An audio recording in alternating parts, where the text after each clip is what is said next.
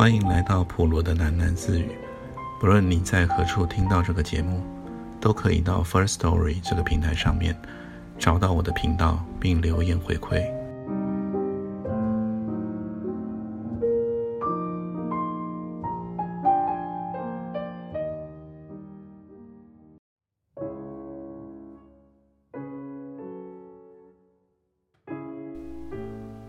有个诗人曾经这么说。人花了一辈子看着地面，只有死了，才真正的仰望穹苍。这是个愚笨的诗人。马丁这样想：人其实花了太多时间看天空，是因为有那么多的水泥建筑阻绝了视线。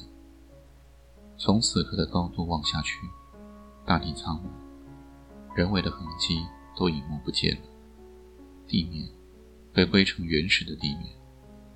马蒂额头贴着小窗，他对这样广阔的大地着迷。刚在加尔各答转搭的飞机，现在正横越印度大陆，之后就要转向往南飞，一直飞，最难的去处就是汪洋大海中的马达加斯加。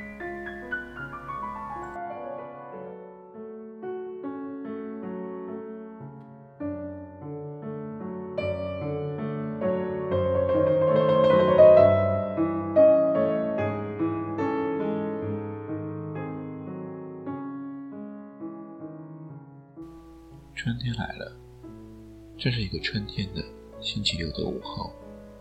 小叶用一块干净的白毛巾沾水擦拭了柱子上的照片。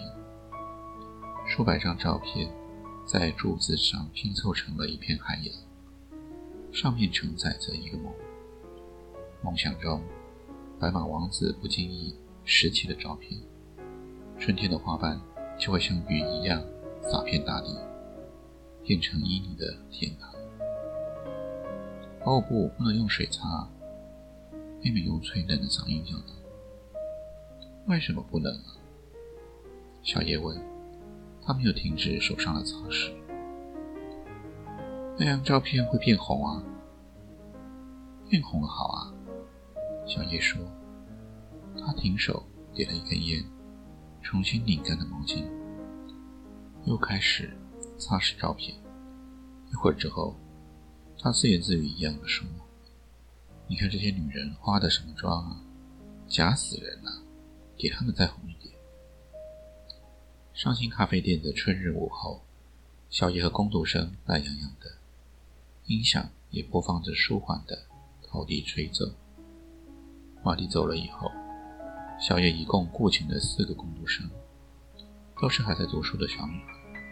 都是熟客人，他们用一张文具行里买来的功课表排出了轮班的次序，从下午到深夜都有工读生随时在车。小叶都叫他们妹妹。小叶擦完了照片，请妹妹出去买香烟，他自己端了杯咖啡，在店里面晃来晃去，很悠闲。实则他悄悄关心着。第三桌的动静，靠墙的第三桌，巨儿和一个陌生人正聚精会神谈着话。小叶从他们身边晃过，正好巨儿抛给了他一个眼神，那眼神中包含了十分的潇洒，意思是说一切都在掌握中。当然，一切都会在巨儿的掌握之中。小叶对巨儿一向有这样的信心，简直可以说是崇拜。巨儿正在和出版商洽谈他的大作《新电动时代》的出版情况。这些签约的工作比巨儿当初想象的还要简单得多。自从巨儿的书写成之后，老教授为他动用了一些人际关系，促成了一些约谈。但老教授的社交圈。毕竟偏向老一辈的出版社，而时下的书市主流操作者又都唯利是图，注重书的商业取向。巨儿的作品对他们来说是严肃的，却缺乏了严肃作品所必须的作者神往，所以出版的约谈往往就变得很冗长。巨儿只有以资深记者的见识步步为营，他不卑不亢地维护着理想中的出版构想。小野回到吧台去煮咖啡，看来今天巨儿是谈成了。他跟巨儿早就约定好，等这本书签订出版的时候，他要为巨儿煮一杯伤心咖啡店最珍贵的蓝海咖啡，有蓝干桂酒调和鲜奶油，将咖啡染成了海水一样的蓝色。新鲜研磨的咖啡豆特有的焦香味飘了过来，到巨儿的身旁。他展露了笑容，与他对面而坐的出版商顿时轻松了。这是一颗稳谈会信。出版商心里想：等要趁他发疯以前摘下来，装进口袋。出版商将合约书转个头递给巨儿。小叶端来了一杯他从未见过的蓝色咖啡。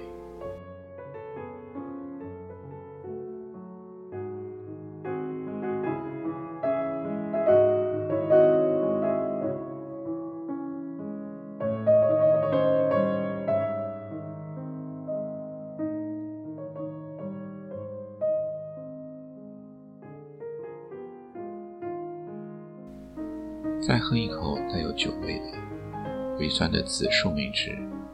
日头已经西斜，远方的树梢上，一只早起的夜枭高亢了几声，又过于寂静。太阳在雾蒙的天际呈现一种柔和的粉红色。天气十分晴朗，是大雾来自漫天的风尘。马蒂坐在曝光的尤加利树干搭成的木栏上，他的前面。是两只眼神楚楚动人的驴子，身边坐着河内，一个中年酷瘦、略通法文，并且唠叨的黑种美丽野人。这里是马达加斯加南部干旱的荒原边际，一个在地图上找不到的小镇阿萨里尤，距离南方大城图里阿里有八十公里远。从岛东的首都安塔纳那里。绕赴北京，再从西方的广漠大草原一路南游而下。马蒂用海岸的钱买了一辆中古的吉普车，并且在途经的马任加城剪掉了一头长发。马任加城上有一对法国老夫妇开的小客栈，聚集了一些前来寻找南国浪漫的法国人。玛丽的东方脸孔在那里引起了骚动。因为法国人在行程中并没有预料到东方情调，在洋溢着法式尼龙情歌的客栈里，马蒂和一个叫夏克的金发男孩厮混了几天，结束了他三十年来东方思维的保守人生。在一个下着小雨、微凉的清晨，他自己用剪刀绞断了长发，将行李扛进了吉普车。继续往南的行程，远离马任加城以后，也从此远离了法文通行区。越往南走，所经过的土地就与高中时所读的马达加斯加越差越远。课本里的亚非混血人种多集中在东边的大城中，原来的青翠雨林印象也已改成为何荒无尽的断草。漫天黄沙之中，只见孤独的棕榈树点缀在草原上。这片土地上住着从非洲来的美里野人，多半农牧为生。他们裹着身具非洲风情的麻质大布袍，一簇簇隐没在黄草原和黄风沙之间，疏荒极了的景色。马蒂自觉像是一个买了电影票的观众。兴冲冲就坐，才发现走错了放映厅，而这意料之外的电影已经气势恢宏的开场。这就是地图上那个看起来放大又放松的台湾。大体只要是超过一百平方里的岛屿，它的形状只在地图里才有意义。如今身处在马达加斯加最广阔的平原上，往左看。无边的画面，往右看，无边的画面；往前看，无边的荒凉；往后看，来时路早已迷失了，还是一望无际的荒凉。那个熟悉的岛屿轮廓已经模糊。目前为止，最实质的东西是那风沙，还有灼身的猎人。坐在这个旅站上，马蒂伸了个懒腰，河内殷勤的再为他倒了一杯紫苏梅汁。他们并坐在此，等待两天一班的南下公共巴士。巴士说不准什么时候会来，只知道每个双数日的下午会有一班。现在过坐将近三个钟头，望着褐色泥土路的尽头，干燥的秋风吹起路上烟尘滚滚，几只大胆的长尾鸡绕着马蒂的脚边觅食着。玛丽的吉普车在抵达阿萨里欧时，正好寿终正寝，而最近的城市在八十公里之遥。虽然此处小邮局兼加油站的局长。愿意帮他修车，并且已经好心的电告巡回邮车代送零件。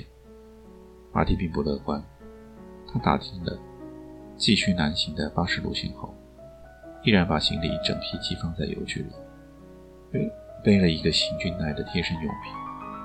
玛丽决定吃身上我一个月之内回来领行李。玛丽向那老实的邮局局长说，或者更久。寄物的费用到时候一定会跟你算清。哦不不，透过河内的翻译，局长连声拒绝。他黝黑的脸上展露了一口白牙。他说：“不用钱，我们只收邮费，寄放东西不用钱。”于是马蒂坐在这里，等待那据说会在双数日出现的巴士。河内坐在他身边。自从两天前。到达这个小镇，向河内买了一杯紫薯梅汁，碰巧发现他能说两句吐音极重的法语后，河内就忠心耿耿地跟着他，担任他的翻译和导游。当然，马蒂给了他不菲的小费，但是从河内那乐在其中的表情看来，小费还在其次。河内跟着马蒂的原因，是那种可以展示自己受过教育的优越感，还有。因为那纯粹的无聊。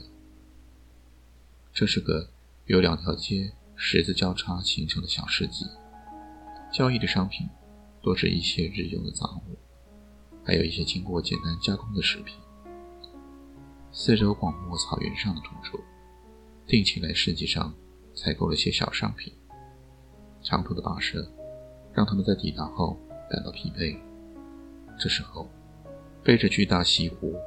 卖紫苏梅果汁的河内就会适时的出现。他所卖的果汁虽然略显酸涩，还带着渣子，但是对土著来说已经是奢华的城市享受。河内的西湖很特别，圆肚细长颈，还有一个弧形优美的大提耳，正好让河内立在肩上。整个湖有一个小孩子那么高。有人向河内买果汁。他就从腰际的布袋里掏出了锡纸的小杯，让客人先拿着。他侧着身，把肩一歪，果汁就会从细长的嘴里倾注到小杯里，一滴也不会溅出。客人喝完后，河内收回杯子，用布巾开抹干净。这杯子马蒂并不敢用，他用自己的钢杯。现在河内把西壶。从肩上卸下，放在一旁，陪马蒂坐在驴栏上。这陪伴实在大可不必，但是马蒂让他坐在身旁。河内乐意枯坐在这里，除了因为这两天违反的小小友谊，还有那纯粹的无聊。因为时间在这里拉长，对马蒂来说，到这里首先要适应的，就是很广阔的土地，很长的路。很慢的人，还有很慢的车，在旅栏前不远的小杂货铺上，那个黑而胖的梅里耶夫人，端坐在腌肉、农具、塑胶桶和深咖啡色肥皂堆起，用一种吃惊的表情看着马蒂。这表情已经维持了半个下午，也不显累。这妇人并没有旁的事情可以忙，在这小小的十字路口之外，就是一望无际的本草原。生活在这里，就是对草原上无尽的眺望。妇人喜欢眼前这特别的景致。这里的房子以尤加利树干搭建，离地较高约一尺，鸡群可以从容地在屋顶漫步。每一户门口都留着与屋内空间等大的阳台，或者收起了，上有棕榈叶遮盖的阳台。漫长的午后，人们就会聚坐在阳台上，大致上什么都不做，只是躲避太阳和悠闲眺望。如果时间可以兑换成货币，那么这里就是严重的通货膨胀。瓦迪这么想着，一半因为无聊，一半因为他的苦恼。他的手表在几天前很神秘的故障，秒针固执地卡在五十四秒和五十五秒之间，摆荡不已，但就是跨不过去，所以分针和时针也就停摆了，没有了计时器。话题陷入一种惆怅的情绪。